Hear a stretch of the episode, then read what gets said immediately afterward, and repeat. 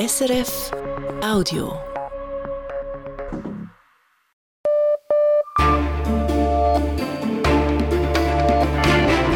Radio SRF, Echo der Zeit mit Matthias Kündig.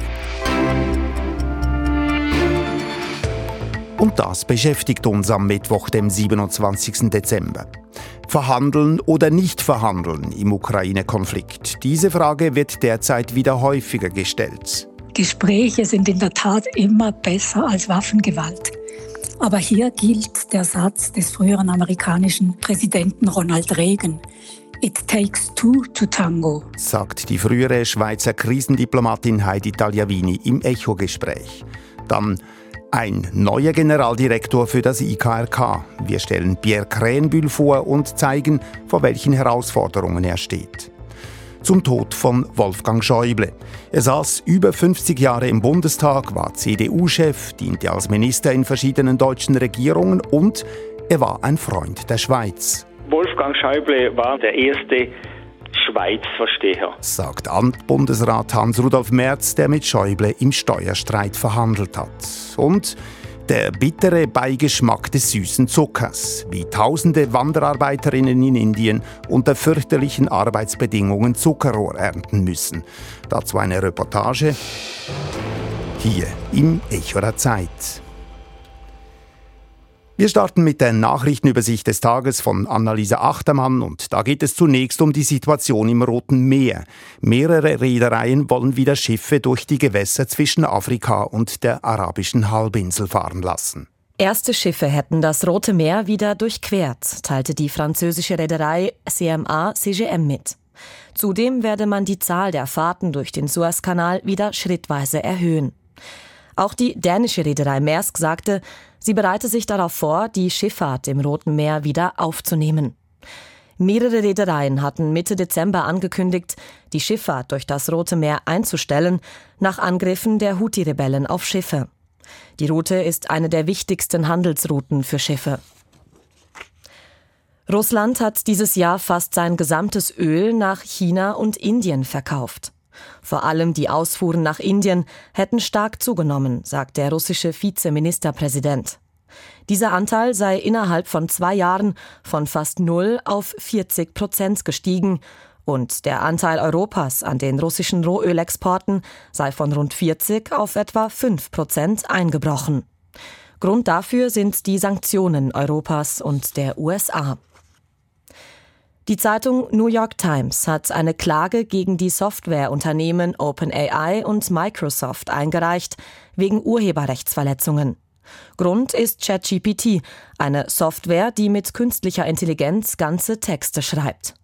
Die New York Times wirft den beiden Unternehmen vor, ohne Erlaubnis Millionen Zeitungsartikel benutzt zu haben, um ChatGPT mit Wissen zu füttern. Es gehe um Schadenersatzforderungen in Milliardenhöhe. In vielen Regionen Deutschlands bleibt die Hochwasserlage angespannt. Zumindest heute soll das Wetter aber weitgehend trocken bleiben, schreibt der Deutsche Wetterdienst. Dadurch könnte sich die Hochwasserlage an einigen Flüssen entspannen. In den kommenden Tagen werde es dann aber erneut kräftig regnen und die Hochwassergefahr könnte so wieder steigen, vor allem im Norden und Nordwesten Deutschlands in die Schweiz. Das Skigebiet in San Bernardino im Kanton Graubünden stand über zehn Jahre still. Nun hat ein Teil der Bergbahnen ihren Betrieb wieder aufgenommen. Seit heute fahren eine Gondelbahn, ein Sessellift und ein Skilift wieder. Ein Tessiner Unternehmer hatte die Bergbahnen im vergangenen Sommer gekauft und teilweise renoviert. Er plant auch, mehrere Hotels zu bauen. Insgesamt rund 300 Millionen Franken will der Tessiner Unternehmer in den Tourismusstandort investieren. Das Schweizer Stimmvolk wird wohl über die sogenannte Initiative für eine Zukunft der Jungsozialistinnen und Jungsozialisten abstimmen können. Die Juso Schweiz teilt mit, sie habe bis jetzt mehr als 130.000 Unterschriften gesammelt. Für das Zustandekommen nötig sind 100.000 gültige Unterschriften. Die Initiative verlangt, dass Erbschaften von über 50 Millionen Franken mit 50 Prozent besteuert werden. Mit den Einnahmen soll die Schweizer Wirtschaft ökologisch umgebaut werden. Die Luft in Europa war in den vergangenen 400 Jahren nie so trocken wie heute. Das zeigt eine Studie, die im Fachblatt Nature Geoscience veröffentlicht wurde. Ein internationales Forschungsteam unter Schweizer Leitung hat dafür Jahrringe von Bäumen untersucht. Sie zeigen, in den letzten Jahrzehnten ist die Luft über weiten Teilen Europas trockener geworden als im gesamten Zeitraum davor. Die Folge sei, dass Pflanzen schlechter wachsen und manche absterben würden. Die Börsendaten von 18.05 Uhr geliefert von SIX. Der Swiss Market Index schließt bei 11.114 Punkten minus 0,4 Prozent. Der Dow Jones Index in New York steigt um 0,2 Prozent.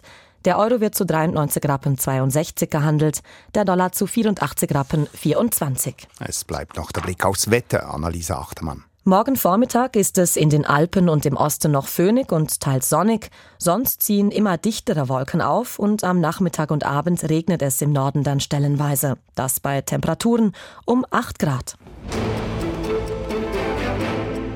Zu Beginn des russischen Angriffskrieges gegen die Ukraine haben die beiden Konfliktparteien noch miteinander verhandelt. Doch nachdem die ukrainische Armee die Region um die Hauptstadt Kiew befreien konnte und später auch die Regionen Kharkiv im Osten und Cherson im Süden, wurden diese Gespräche wieder abgebrochen. Die lange angekündigte ukrainische Großoffensive in diesem Jahr geriet dann aber rasch ins Stocken und die militärischen Erfolge der Ukraine wurden immer spärlicher. Seitdem das Kriegsglück die Ukraine verlassen hat, ist im Westen wieder vermehrt von möglichen Verhandlungen die Rede. Doch welche Chancen haben solche Gespräche? Darüber konnte ich am Nachmittag mit Heidi Tagliavini sprechen. Sie hat 20 Jahre lang als Krisendiplomatin für die Schweiz gearbeitet. Unter anderem vermittelte sie in den 1990er Jahren im Krieg Russlands gegen die abtrünnige Kaukasusrepublik Tschetschenien. Danach leitete sie fünf Jahre lang die UNO-Mission in Georgien. Und sie erarbeitete im Auftrag der EU einen Untersuchungsbericht über die Ursachen und den Verlauf des Krieges zwischen Georgien und Russland. Schließlich hat sie nach der russischen Annexion der Krim 2014 intensiv in der Ukraine vermittelt und die Minsker Vereinbarungen ausgehandelt. Als erstes habe ich Heidi Tagliavini gefragt, warum gerade jetzt wieder von Verhandlungen gesprochen wird. Dafür gibt es natürlich verschiedene Gründe. Einerseits haben wir Ermüdungserscheinungen, vor allem im Westen. Dann gibt es eine immer größer werdende politische Uneinigkeit im westlichen Lager und die Einsicht, dass dieser Krieg militärisch eben nicht zu lösen ist und dass die Implikationen für den Westen sowohl finanziell wie politisch, ideologisch oder auch militärisch auf die Dauer kaum zu stemmen sind. Die Frage verhandeln oder nicht verhandeln, die war von Anfang an heiß umstritten. Die einen sagen, es müssten Gespräche stattfinden, um das Töten zu stoppen. Die anderen beharren darauf, dass man mit Wladimir Putin nicht reden dürfe und nicht reden könne. Was sagen Sie als Krisendiplomatin dazu? Gespräche sind in der Tat immer besser als Waffengewalt. Aber hier gilt der Satz des früheren amerikanischen Präsidenten Ronald Reagan. It takes two to tango. Verhandeln ist illusorisch, wenn nicht beide Seiten ein echtes Interesse an einem Ende des Krieges haben. Vorläufig haben beide Seiten diametral entgegengesetzte Forderungen und Vorstellungen, was mit Verhandlungen überhaupt erreicht werden soll. Die Ukraine und mit ihr ein großer Teil der internationalen Gemeinschaft sprechen von einer vollständigen Wiederherstellung der territorialen Integrität des Landes also mit der Krim und den vier von Russland annektierten Gebieten, während Russland weder beabsichtigt, auf die Krim zu verzichten, noch auf die vier besetzten Gebiete. Zum Zweiten muss natürlich gesagt werden, mit Wladimir Putin muss gesprochen werden. Die Frage ist aber, wann und unter welchen Bedingungen. Ich nehme ein Russland wahr, das sich auf der Siegerstraße wähnt. Russland ist nicht geschwächt. Es spielt auf Zeit. Warum also sollte Wladimir Putin jetzt verhandeln? Aber eben, natürlich wird irgendwann mit Moskau verhandelt werden müssen. Allein schon, weil Russland der unmittelbare Nachbar nicht nur der Ukraine, sondern von ganz Europa ist. Und außerdem ist Russland das größte Land auf dem Kontinent. Es verschwindet nicht einfach so von der Bildfläche. Sie kennen Putin persönlich. Wie haben Sie ihn als Gesprächspartner erlebt?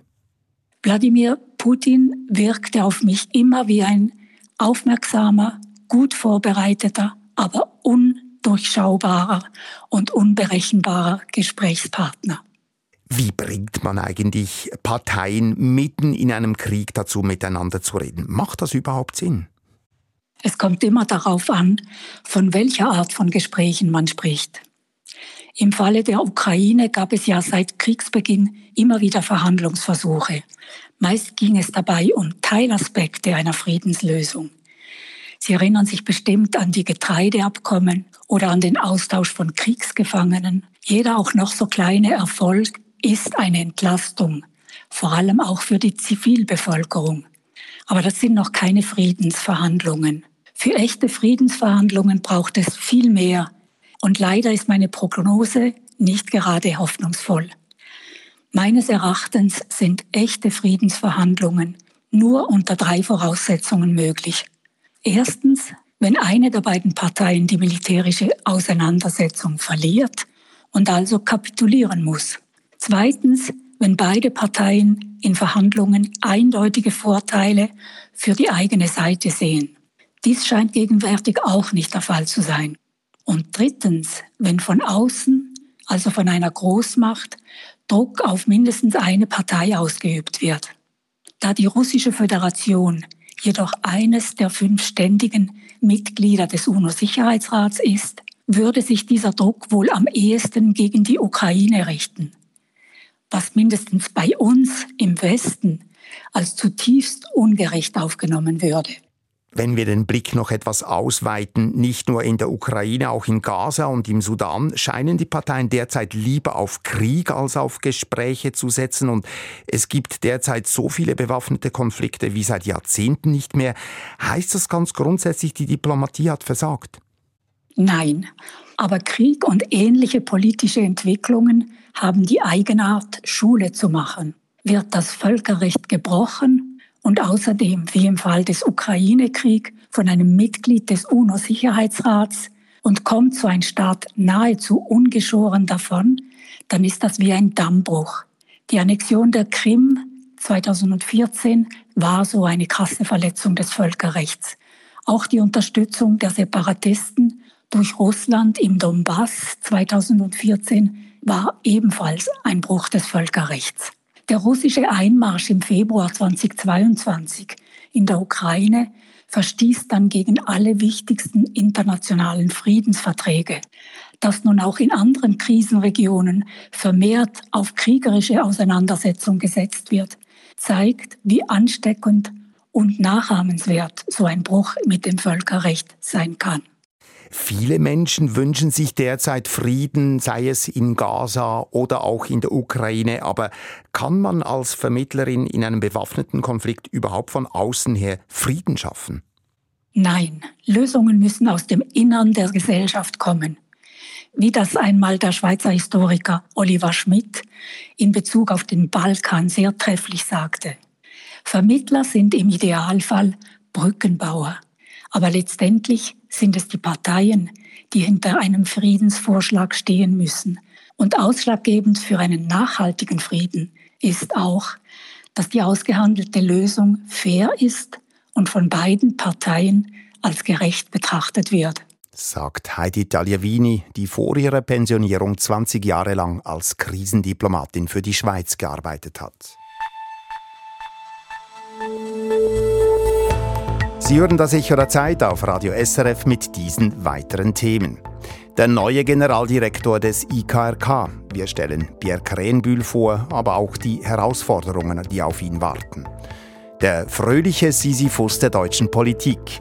Wir reden mit Altbundesrat Hans-Rudolf Merz über seine Begegnungen mit dem verschorbenen Wolfgang Schäuble. Uiguren in Thailand. Wir zeigen, weshalb sie seit gut zehn Jahren in der Haftanstalt der thailändischen Immigrationsbehörden eingesperrt sind. Und Zuckerrohrernte in Indien.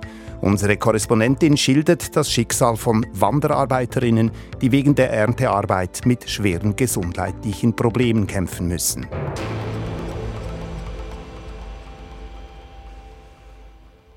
Das internationale Komitee vom Roten Kreuz, das IKRK, erhält einen neuen Generaldirektor. Pierre Krähenbühl übernimmt die Organisation zu einem schwierigen Zeitpunkt. Denn das IKRK muss massiv sparen und seine Aktivitäten einschränken. Und es steht politisch unter Druck. Krähenbühl verfügt über große Erfahrungen im humanitären Bereich. Als Chef des UNO-Palästinenser-Hilfswerks UNRWA erlebte er indes einen höchst unsanften Abgang. Fredrik Steiger stellt den 57-jährigen Genfer und seine Herausforderungen vor. Das Gesicht des IKRK nach außen ist jenes der Präsidentin Mirjana Spoljaric. Sie repräsentiert die humanitäre Organisation auf der Weltbühne. Geführt wird das IKRK jedoch im Alltag vom Generaldirektor. Diesen Posten übernimmt im Frühjahr Pierre Krähenbühl. Sein Vorgänger Robert Martini tritt nach nur einer Amtszeit ab, nachdem er in den vergangenen Monaten immer wieder die Alarmglocke läuten musste. Mit Ausnahme der Hilfsoperation in der Ukraine seien alle anderen IKRK-Einsätze unterfinanziert, was ein umfangreiches Sparprogramm erforderlich macht tous les autres contextes sont sous-financés. Et le gros souci que le CICR a aujourd'hui, Die Finanznöte im gesamten humanitären Bereich bei der UNO und privaten Hilfswerken haben nun auch das renommierte IKRK mit seinem exklusiven Mandat im humanitären Völkerrecht voll erfasst. 4000 von gut 20.000 Stellen werden gestrichen, das Budget wird von 2,8 auf 2,1 Milliarden Franken gekürzt. Eine neue Strategie verordnet dem IKRK bescheidenere Ambitionen. Die Rahmenbedingungen für Krähenbühl sind also gelinde gesagt anspruchsvoll. Helfen werde ihm aber, so der grüne Nationalrat Nicola Walder im Westschweizer Fernsehen, seine hohe Glaubwürdigkeit in der Organisation und seine Erfahrung. Pierre Krähenbühl bénéficie d'une grande crédibilité de par ses activités antérieures au CICR, mais aussi ses activités à la tête de l'UNRWA. Insgesamt 25 Jahre lang ist er für das IKRK schon tätig. Er leitete Delegationen im Feld und besetzte Schlüsselstellen am Sitz in Genf. Dazwischen führte er bis 2019 fünf Jahre lang das UNO-Palästinenser Hilfswerk UNRWA. Diese Episode endete äußerst unschön. Trocken verkündete damals UNO-Chefsprecher Stefan Dujarric Krähenbühls Knallauffallabgang. UNRWA's Commissioner General Pierre Kreinbuhl informed the Secretary General that he was resigning effective immediately. Wirklich freiwillig ging er nicht, denn ihm wurden in einem ebenso vernichteten wie umstrittenen Bericht Vetternwirtschaft, Machtmissbrauch und Missmanagement vorgeworfen. UNO-Generalsekretär Antonio Guterres ließ ihn darauf fallen. Auch der Schweizer Außenminister Ignazio Cassis stellte sich nicht hinter ihn. Pierre Krähenbühl wies alle Anschuldigungen stets zurück. Er habe sich nichts vorzuwerfen, erklärte er in einem RTS-Dokumentarfilm. Je savais que j'avais rien à me reprocher. Er sah sich als politisches Bauernopfer. Dans le contexte d'hyperpolitisation, avec cette enquête qui d'ailleurs traîne en longueur, on n'est pas dans Die UNRWA steht seit längerem unter Druck, auch in der Schweiz von politisch rechts. Damals, 2019, wurde sie hauptsächlich von US-Präsident Donald Trump angegriffen. Tatsächlich förderte schließlich eine große UNO-Untersuchung kaum Substanzielles zutage, mit dem sich das brüske Ende von Pierre Krähenbühl an der UNRWA-Spitze nachträglich hätte rechtfertigen lassen wie der jetzige Chef des UNO-Hilfswerks, Philipp Lazzarini, auch er ein Schweizer, gegenüber SRF betonte. Il y a eu un certain nombre euh, d'enquêtes qui ont eu lieu au sein des Nations Unies. Trotzdem dürfte Krähenbühls Ansehen auf der internationalen Bühne, anders als innerhalb des IKRK, gelitten haben. Es muss ihm nun gelingen, es wieder voll herzustellen. Dazu kommt, dass auch das IKRK selber politischem Druck ausgesetzt ist. Zum einen gibt es immer mehr autoritäre Herrscher, Guerilla- und Milizenchefs und ohnehin Terrororganisationen wie die Hamas, die sich um die Genfer Konventionen und damit um die Grundlage der Arbeit des Roten Kreuzes futieren. Zum anderen hält in der Ukraine die scharfe Kritik an, das IKRK tue zu wenig, um Zugang zu ukrainischen Gefangenen in Russland zu erhalten. Derweil ihm aus Israel vorgeworfen wird, es bemühe sich kaum um die israelischen Geiseln in den Händen der Hamas. Bei näherer Hinsicht erweisen sich derlei Anschuldigungen zwar meistens als haltlos. IKK-Präsidentin Mirjana Spoljaric sagt zu Recht, Sie wissen, dass es schwierig ist. In solchen Situationen ist es nie einfach. Pierre Krähenbühl tritt also sein Amt als oberster IKRK-Manager im wohl schwierigsten Moment für die Organisation seit einem Dreivierteljahrhundert an. Mit Wolfgang Schäuble ist einer der prägendsten Figuren der deutschen Politik des letzten Jahr, der letzten Jahrzehnte 81-jährig gestorben. Schäuble saß als Abgeordneter über 50 Jahre lang im Deutschen Bundestag, den er zudem vier Jahre lang präsidierte. Er war zeitweise Vorsitzender der CDU und er diente unter Helmut Kohl und Angela Merkel mehrmals als Minister in verschiedenen Ressorts. 1990 wurde auf ihn ein Attentat verübt. Von da an war er querschnittsgelähmt. Davon behindern ließ er sich aber nicht. Aber sicher ist, dass ich für eine absehbare Zeit im Rollstuhl werde leben müssen. Und sicher ist allerdings auch, dass ich im Rollstuhl leben kann, wie Sie sehen sagte Wolfgang Schäuble wenige Wochen nach dem Attentat an einer Medienkonferenz. Vor allem als Finanzminister erlangte Schäuble über Deutschland hinaus große Bekanntheit. So spielte er ab 2009 eine wichtige Rolle während der sogenannten Euro-Krise und vor allem bei der finanziellen Rettung Griechenlands erwarb er sich den Ruf als unerbittlicher Sparer. Wolfgang Schäuble galt zudem als Freund der Schweiz. Im Steuerstreit zwischen unserem Land und der Europäischen Union vor gut 15 Jahren zeichnete sich erst eine Entspannung ab, als Schäuble von seinem Vorgänger Peer Steinbrück das Finanzministerium übernahm. Einer, der in dieser Zeit mit Wolfgang Schäuble verhandelte und ihn auch mehrmals, mehr als einmal persönlich getroffen hatte, ist sein damaliger Schweizer Amtskollege Altbundesrat Hans-Rudolf Merz. Er hat mir heute Nachmittag geschildert, wie er Wolfgang Schäuble im direkten Umgang erlebt hat. Ich hatte mit ihm mehrere Projekte, die wir miteinander behandelt haben. Als Mensch habe ich ihn sehr angenehm empfunden. Er war verschmitzt, er hatte einen gesitteten Humor. Es gibt eine Biografie mit dem Titel Der fröhliche Sisyphus. Und ich glaube, das beschreibt ihn sehr gut. Er war ein fröhlicher Mensch, aber einer, der sehr hart gearbeitet hat. Das hat man auch gemerkt in Verhandlungen. Er war gut vorbereitet, er war dossiersicher. Er hat wirklich die Sache im Griff gehabt. Der Vorgänger von Wolfgang Schäuble als deutscher Finanzminister war der Sozialdemokrat Peer Steinbrück, der ja einmal androhte, die Kavallerie gegen die Schweiz aufmarschieren zu lassen. Wie haben sich die beiden von der Art her unterschieden? Fundamental. Ich glaube, Wolfgang Schäuble war nachher der erste Schweizversteher. Und darunter verstehe ich die Tatsache schon, dass er mentalitätsmäßig im Süden von Deutschland, in Baden, aufgewachsen ist. Man nannte ihn ein Schwäble. Und er hat die Mentalität der Schweiz sehr gut verstanden und auch verinnerlicht. Er teilte unsere Werte. Und er war auch politisch in einer Ecke, die in der Schweiz immer wieder eine Mehrheit findet, nämlich Leute, die hauslich sind, die sparen, die arbeiten, die gewisse persönliche Werte, auch Familienwerte hochhalten. All das war ganz nahe bei unserer Schweiz. War die Zusammenarbeit mit Schäuble auch einfacher für Sie, weil Sie sich politisch näher standen? Das kann man sicher so sagen.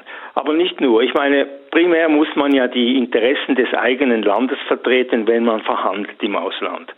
Und insofern gab es da keine anderen Voraussetzungen als mit anderen Finanzministern.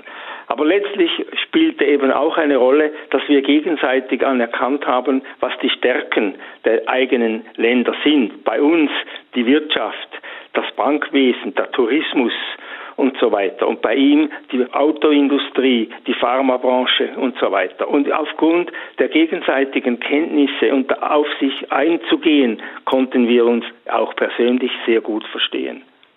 Am Anfang der 2010er Jahre kam es ja zu einem heftigen Konflikt zwischen der Schweiz und Deutschland. Die Regierungen von einigen deutschen Bundesländern kauften damals CDs mit Namen und Daten von Deutschen, die in der Schweiz Geld vor den Steuerbehörden versteckten. Wie haben Sie Wolfgang Schäuble während dieser Affäre erlebt? Er hat das nicht gutiert. Aber man muss die Vorgeschichte kennen. Wir hatten zuvor ein Projekt verhandelt mit dem Titel Abgeltungssteuer. Dieses Projekt bestand darin, dass wir eine Reform der Besteuerung von ausländischen Vermögen, ausländischer Finanzsubstanz in der Schweiz im Wesentlichen via Banken abwickeln wollten, die Abgeltungssteuer. Etwas Ähnliches gab es schon in Deutschland. Im Bundestag ist Wolfgang Schäuble damit zum Ziel gekommen, aber in der Länderkammer, gewissermaßen im deutschen Ständerat, da scheiterte das Projekt. Und aufgrund dessen hat er sich dann entschieden, auf die Linie OECD, EU umzuschwenken. die letztlich dann beim automatischen Informationsaustausch mündete. Und da hat er nicht lange gekrittelt, so war er. Er hat da konsequent dann die neue Spur verfolgt und in dieser Spur war natürlich jetzt gegeben, dass man mit allen möglichen Mitteln versuchte, an Steuersubstrate, an ausländische heranzukommen, zum Teil auch auf kriminelle Weise. Und das war eigentlich dann die nächste Phase nach der Abgeltungssteuer, die nicht zustande gekommen ist. Sie haben Wolfgang Schäuble eingangs als Schweizversteher bezeichnet. Man weiß, dass er ein Schweizfreund war. Wie haben Sie das ganz konkret im persönlichen Umgang mit ihm erlebt? Ja, schon im Ton und in der Art und Weise, wie man sich begegnet. Es war eine lockere Atmosphäre. Wir haben auch äh, gegenseitig familiäre Situationen ausgetauscht. Wir haben auch über kulturelle Aspekte gesprochen. Es gab da und dort einmal äh, ein Mittagessen oder es gab da und dort auch einmal ein paar lockere Worte. Er war einfach als Verhandler auch ein sehr angenehmer Mensch. Er war nicht nachtragend. Er hatte eine gewinnende Art. Er war tolerant. Er war gegenüber Andersdenkenden und gegenüber politischen Gegnern war er sehr verständnisvoll aber er ist nie selbstlos gewesen. Er hat am Ende doch die Dinge beim Namen nennen können und was nicht in seinem Staatsverständnis drin lag, das hat er verurteilt. Sagt Altbundesrat Hans-Rudolf Merz, der den verstorbenen Wolfgang Schäuble mehrmals in seiner Funktion als Finanzminister getroffen hat und mit ihm per Du war.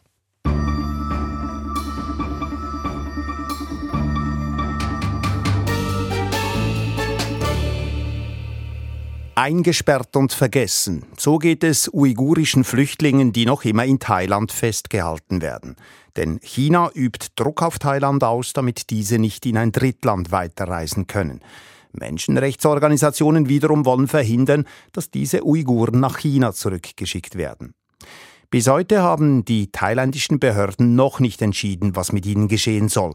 Und deshalb halten sie die Uiguren weiterhin fest, inzwischen seit über zehn Jahren. Aus Bangkok der Bericht von Martin Aldrovandi. Hinter einem hohen Zaun und gerolltem Stacheldraht steht das Gebäude des Detention Centers, die Haftanstalt der Immigrationsbehörde, mitten in Bangkok. Unweit der Ferienhotels, Restaurants und Massagesalons. Es wirkt surreal. Nur wenige Gehminuten entfernt von den Touristen- und Vergnügungsvierteln fristen hier 43 Menschen seit rund einem Jahrzehnt ihr Dasein. Die Bedingungen sind nicht sehr gut. Die Zellen sind überfüllt, es ist laut, die Insassen haben zu wenig zu essen. und erst seit kurzem haben sie Zugang zu sauberem Trinkwasser. Viele von ihnen sind krank, einige haben Nierenprobleme, andere leiden an Herzkrankheiten, erklärt Polat Saim, Flüchtlingsbeauftragter des Uigurischen Weltkongresses. Er wirft den Behörden zudem mangelnde medizinische Betreuung vor.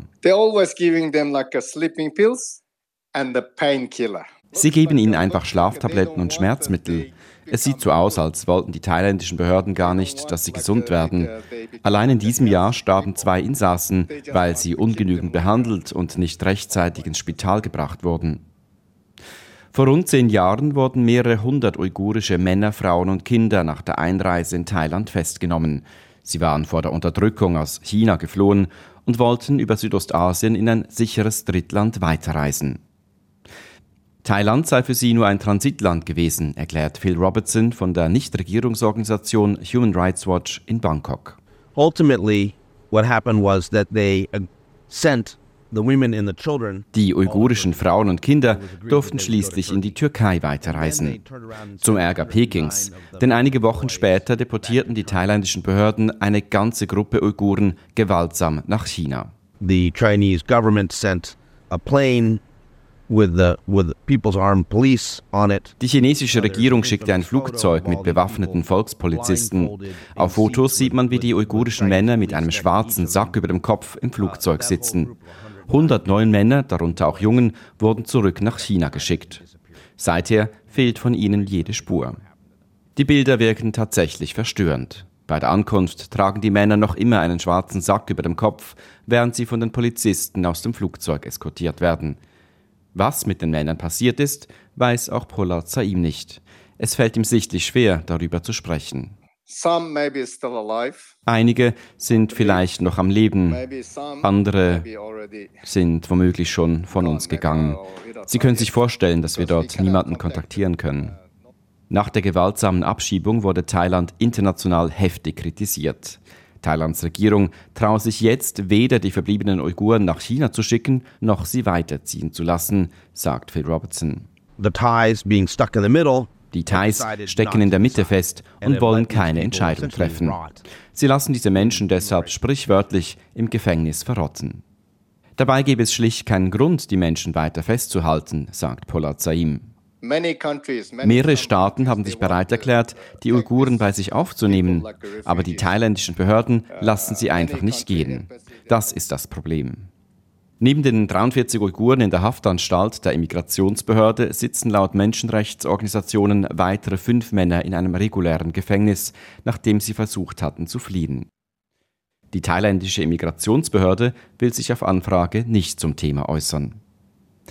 Die Angelegenheit rund um die festgehaltenen Uiguren in Thailand werde von ganz oben entschieden, sagt die thailändische Menschenrechtsaktivistin Chalida Tacharensuk. Es geht um die Beziehungen zwischen Thailand und China. Jeder weiß, dass China eine Supermacht ist. Die chinesische Regierung pflegt zudem gute Beziehungen zu hochrangigen Politikern in Thailand. Wirtschaftlich sei man ebenfalls von China abhängig, so Chalida, nicht zuletzt die Tourismusindustrie. Mit Peking wolle man es sich deshalb nicht verderben. Phil Robertson von Human Rights Watch zeigt dafür kein Verständnis. Im Gegenteil, Thailand müsse die festgehaltenen Uiguren freilassen, denn sie hätten sich nichts zu Schulden kommen lassen, außer vielleicht dass sie zur falschen Zeit am falschen Ort waren und zu einer ethnischen Gruppe gehören, die als eine Art Ping-Pong-Ball zwischen dem Westen und China benutzt wird. Diese Menschen hätten es verdient, sagt Phil Robertson, endlich ihr Leben zurückzuerhalten. Von Thailand nach Indien. Die dortige Zuckerindustrie ist die zweitgrößte der Welt. Sie ist eine wichtige Arbeitgeberin für rund eine Million indische Wanderarbeiterinnen und Arbeiter. Jedes Jahr um diese Zeit ziehen sie aus ihren Dörfern im Osten des Bundesstaates Maharashtra für ein halbes Jahr in die Nähe der Zuckerrohrfelder im Nachbarstaat Karnataka um dort Geld zu verdienen. Rund 200 Fabriken gibt es im indischen Zuckerrohrgürtel. Doch so süß der Zucker, so bitter die Arbeits- und Lebensbedingungen. Mit schlimmen Folgen, vor allem für Frauen, wie die Reportage von Südasien-Korrespondentin Maren Peters zeigt. Der trockene Husten plagt Usha Sundar Ugade schon seit Tagen. Doch im Vergleich zu ihren chronischen Leiden ist der Husten noch das kleinste Übel. Mein Körper ist schwach, alles tut mir weh, sagt die 35-jährige Frau. In ihrem gelben Sari hockt sie auf dem nackten Lehmboden vor ihrem Haus. Um sie herum sitzen andere Frauen aus dem Dorf Kassari. Ugade hebt einen Stahlkrug hoch und gießt etwas Wasser über die Zehen ihres linken Fußes. Auch die tun ihr weh.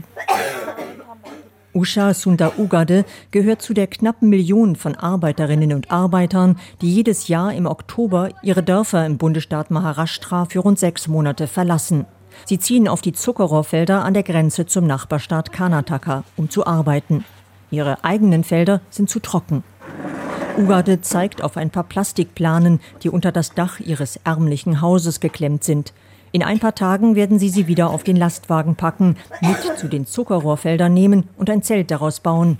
Das wird ihr Unterschlupf sein für die nächsten Monate. Ein Unterschlupf ohne Toilette, ohne fließend Wasser für die ganze Familie. Mit zwölf Jahren sei sie verheiratet worden, erzählt die Frau mit ausdruckslosen Augen. Wie die meisten anderen im Dorf arbeitet das neue Paar danach in den Zuckerrohrfeldern. Zuckerrohr schneiden, bündeln und auf den wartenden Laster werfen. Ugades Tag beginnt um 2.30 Uhr nachts und dauert bis zu 16 Stunden. Bis zu 35 Kilo wiegt ein Bündel Zuckerrohr. Schon das ist eigentlich zu viel für eine kleine Frau. Als sie 13 war, wurde das erste Kind geboren. Als das dritte kommt, ist Usha Sundar Ugade immer noch ein Teenager. Bis zur Geburt ist sie auf dem Feld. Und schon wenige Tage nach den Geburten geht es weiter mit der Arbeit. Die kleinen Kinder habe sie bei der Arbeit auf dem Rücken getragen, sagt Ugade. Wo hätte sie sie sonst auch lassen sollen? Wer nicht arbeitet, verdient kein Geld und müsse zusätzlich eine Strafe an den Besitzer der Zuckerfabrik, den Zuckerlord, zahlen. Die drohende Strafe ist der Grund, warum die Frauen ihre schwere Arbeit selbst während der Menstruation nicht unterbrechen. Vier Tage im Monat, die zur Qual werden können. Toiletten gibt es nicht auf den Feldern. Wir benutzen Stoffstreifen, um das Blut aufzufangen. Aber wir haben keine Zeit, um sie während der Arbeit zu wechseln, sagt Asha Sunda Ugade. Oft hätten sie nicht einmal abends Zeit, um die Binden zu waschen. Und selbst wenn, sie trockneten nicht, blieben schmutzig. Die Folge? Häufige Entzündungen im Unterleib. Irgendwann kamen die Schmerzen. Sie hörten nicht mehr auf. Ein Doktor in einem Privatspital warnt vor Krebs und rät dazu, die Gebärmutter zu entfernen. Der Doktor sagte, es gibt keine Alternative. Usha Sunda Ugade ist ja gerade 22. Nach der Operation kann sie zwei Monate nicht sitzen, geschweige denn arbeiten. Die Schmerzen bleiben. 70.000 Rupien habe sie für Operation und Nachbehandlung bezahlen müssen, sagt die hustende junge Frau. Umgerechnet 760 Franken. Die Familie nimmt ein Darlehen auf. Drei Jahre wird es dauern, bis es zurückgezahlt ist. Ein paar Dörfer weiter, eine Autostunde entfernt. Zehn Frauen in bunten Saris sitzen auf dem Boden eines Gemeindehauses. An der Außenwand warnen Malereien vor Kinderheiraten. Auch für diese Frauen ist es schon zu spät. Sie alle sind mit elf oder zwölf Jahren verheiratet worden. Sie alle arbeiten seitdem mit dem Mann in den Zuckerrohrfeldern. Sie alle haben keine Gebärmutter mehr. Die Geschichten ähneln sich seit Generationen.